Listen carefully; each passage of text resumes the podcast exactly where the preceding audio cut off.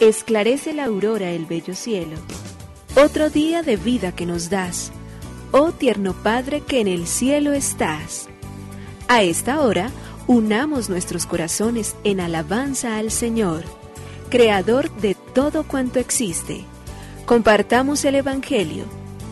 Reflexionemos en su palabra.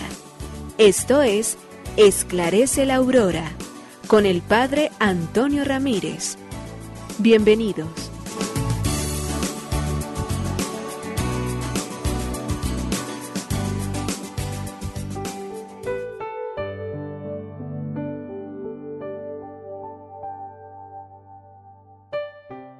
Bueno, muy buenos días. Hoy sábado 5 de febrero del año 2022.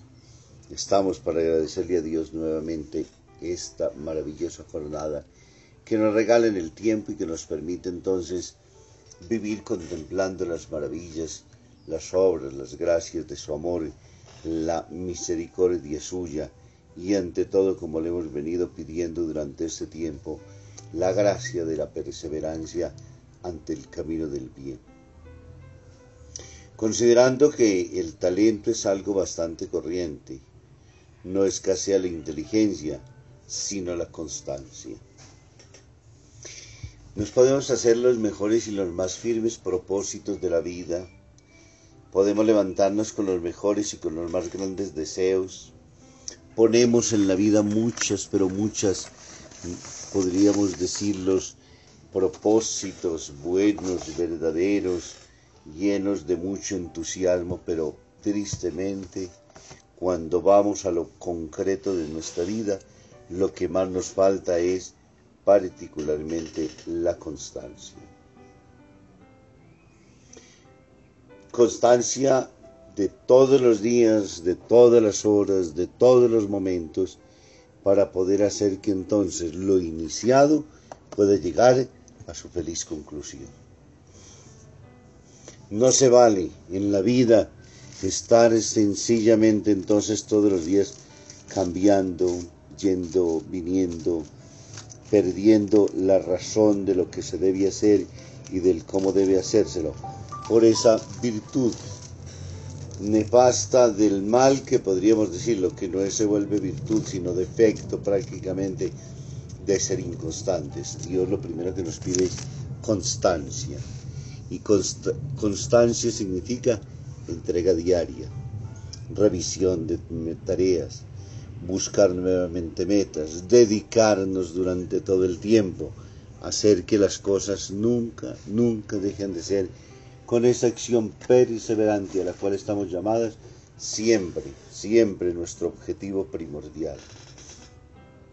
El de hoy debe ser el agradecerle a Dios, pero el general de nuestra vida debe ser el de caminar siempre a la luz de su gracia, el reconocer que somos hijos suyos, el sentir la fuerza bendita y verdadera de que somos y estamos llamados también a vivir y a caminar como hijos de la luz, como hijos de la misericordia, como hombres y mujeres que constantemente entonces desean la perfección de su vida. Pongámosle a Dios esta jornada y pidámosle que, cogidos de su mano, perseverantes y constantes todos los días, alcancemos la gracia de ser buenos hijos de Dios. Nos unimos a la Iglesia Universal que ora. Esclarece la aurora el bello cielo, otro día de vida que nos das. Gracias a Dios, Creador del universo, oh tierno Padre que en el cielo estás. Nuestras voces unimos al concierto que el universo eleva ya en tu honor. Desde la tierra al cielo más profundo, Tierno Padre magnífico Hacedor, conserva nuestras almas sin pecado, a nuestro cuerpo da fuerza y salud, y nuestra mente ilumina piadoso con un rayo benéfico de luz. Por nuestra amada patria suplicamos, por la iglesia elevamos oración, por nuestros amados padres y familia, siempre dichosos los hagas tú, Señor. En tu santo nombre, comenzamos este día de vida que nos das haz que lo acabemos santamente, oh Padre nuestro que en el cielo estás.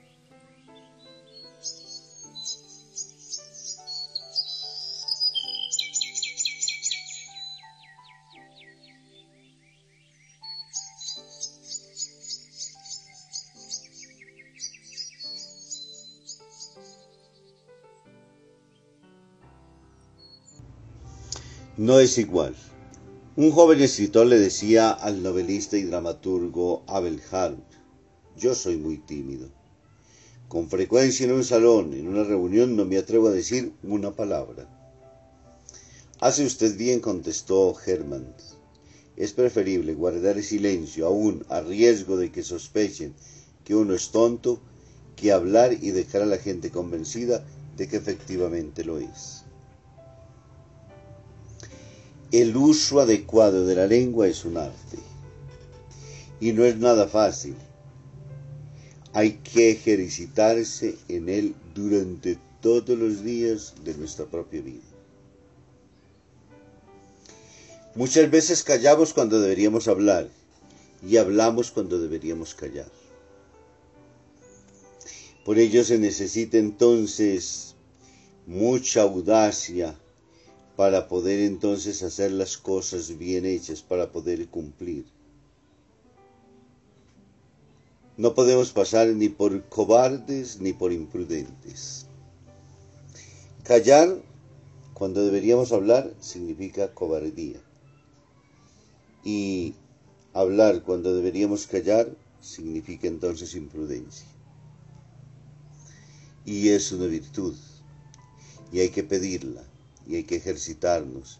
Y hay que hacer todos los días lo posible, siempre, porque esa virtud sea cada vez más clara, más auténtica, sea más fiel, nos ayude todos los días a ser mejores, a vivir más felices, a caminar como debemos hacerlo todos los días siempre, en las manos misericordiosas del que nos conoce, nos ama y nos busca siempre.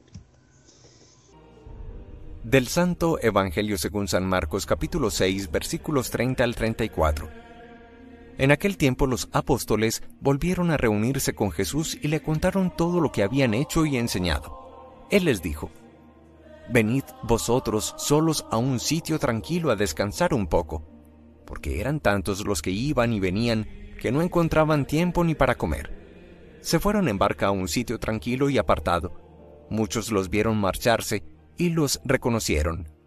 Entonces de todas las aldeas fueron corriendo por tierra a aquel sitio y se les adelantaron.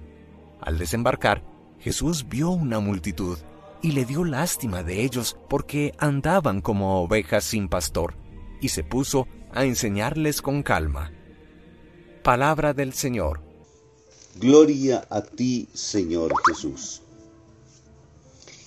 El Evangelio de Marcos en el capítulo 6, versículos del 30 al 34 Hoy nos coloca frente a una página verdaderamente maravillosa, bella, una página cargada de los sentimientos humanos de Jesús al regreso de sus discípulos. Ahora entonces se los lleva a un lugar aparte, quiere que descansen y que recuperen entonces nuevamente las fuerzas, pero al llegar al sitio ya la gente se les ha adelantado y Jesús ahora siente una compasión extraordinaria porque están como ovejas sin pastor. El Evangelio de hoy nos ofrece prácticamente una fotografía de un escenario donde conmueve hasta lo más íntimo la persona de Jesús. Pero no lo hace a los ojos de los lentes humanos, sino con los ojos del corazón. Es la mejor de las fotografías que se pueden hacer ciertamente. Y Jesús es quien puede hacerlo con la mayor y la más auténtica de todas las verdades.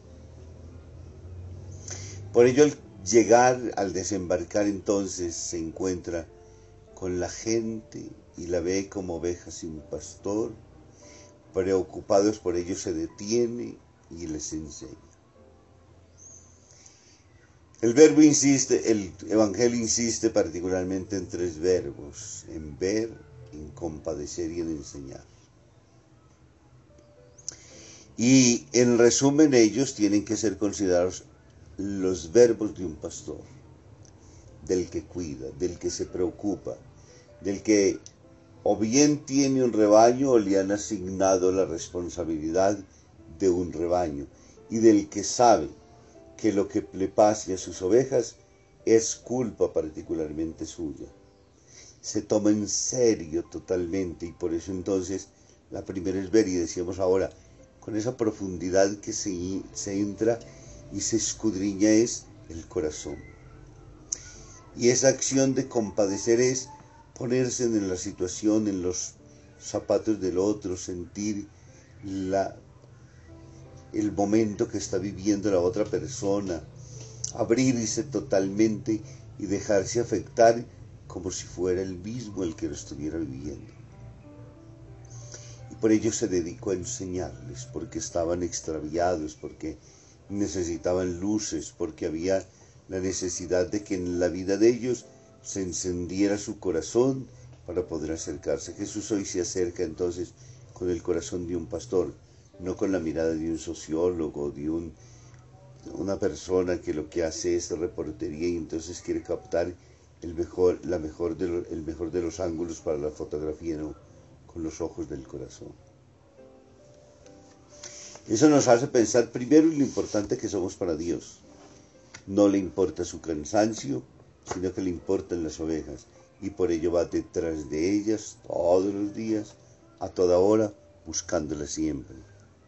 Por ello, a esas mismas ovejas entonces lo primero que hace es dejarse afectar por la situación que están viviendo, el extravío, el no ver en el horizonte nada claro, haber perdido las ilusiones, las esperanzas, el pensar que no hay nada finalmente que pueda llenar el corazón del hombre, el pensar que no hay quien bueno sobre este mundo a quien puedan él con toda confianza dirigirle la mirada y quedarse extasiado frente a ella, frente a alguien a quien pueda confiar con toda y absoluta certeza, y en Jesús entonces finalmente se encuentran todas esas grandezas, confianza total, verdad total, plenitud de vida, amor infinito, servicio, entrega, generosidad, magnanimidad, todo lo que se nos antoje lo podemos buscar en Él y seremos entonces también colmados nosotros.